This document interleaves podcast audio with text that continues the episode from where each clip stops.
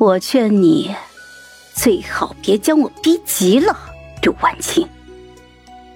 刘婉晴被我摔了个踉跄，在回身的时候，眼中已经蓄满了泪，她面色惨淡，嗫嚅着朝我后退了两步，想要开口却又不敢说话，显然是受到了不小的冲击。只因她从未听说过这样的事情，也从未见过这样的我。站在我的目光中，整个人都在发抖，最终转身逃进了夜色之中。我看着他仓皇的背影，心头觉得讽刺，忍不住就嗤笑出声。方才说让他顶上的事情，不过是我顺口编的。这刘婉晴出席公众的场合比我多得多了。但凡他能将他的心思从穿衣打扮、四处招摇、在家争宠和抢男人上面匀开那么一点，都能知道我刚才说的那都是一些假话。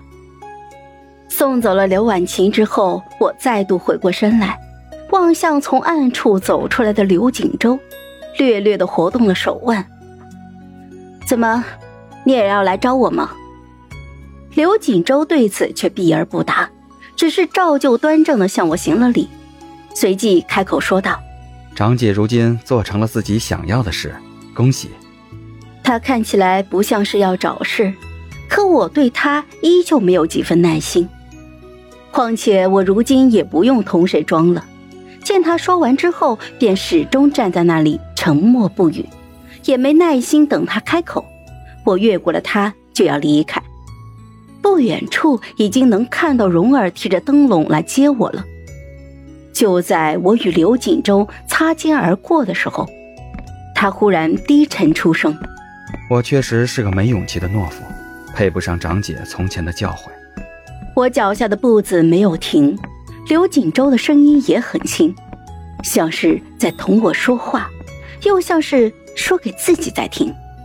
长姐如今言传身教这一刻，足够我用此生去品味了。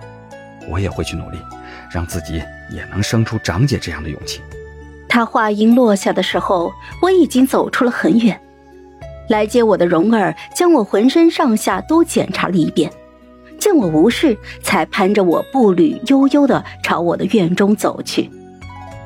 方才刘锦州有一句话说的是对的，我想做的事情。达成了，刘家这群人日后要怎么想、怎么过、怎么活，都与我没有半点的干系了。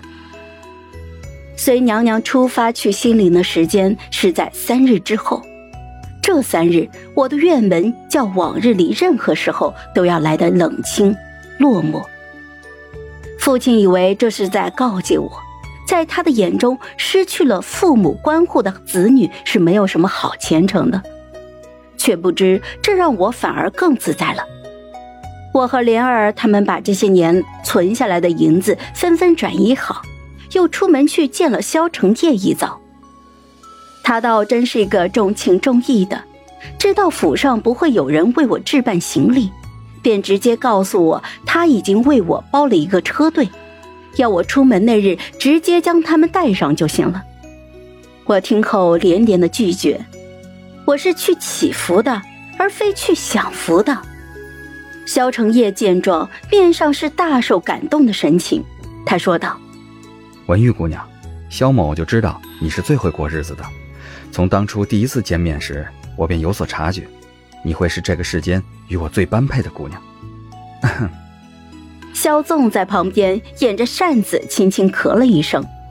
萧承业反应了过来，立刻改了口：“但是会过日子，不意味着就要过苦日子。我萧某赚钱，正是为了供妻子花销的。无论妻子还是未婚妻，萧某都断不会让你委屈到自己。”事到如今，我才终于明白了萧承业对我那似有若无的情谊究竟是从何而来，居然。是在我们初见时便开始了。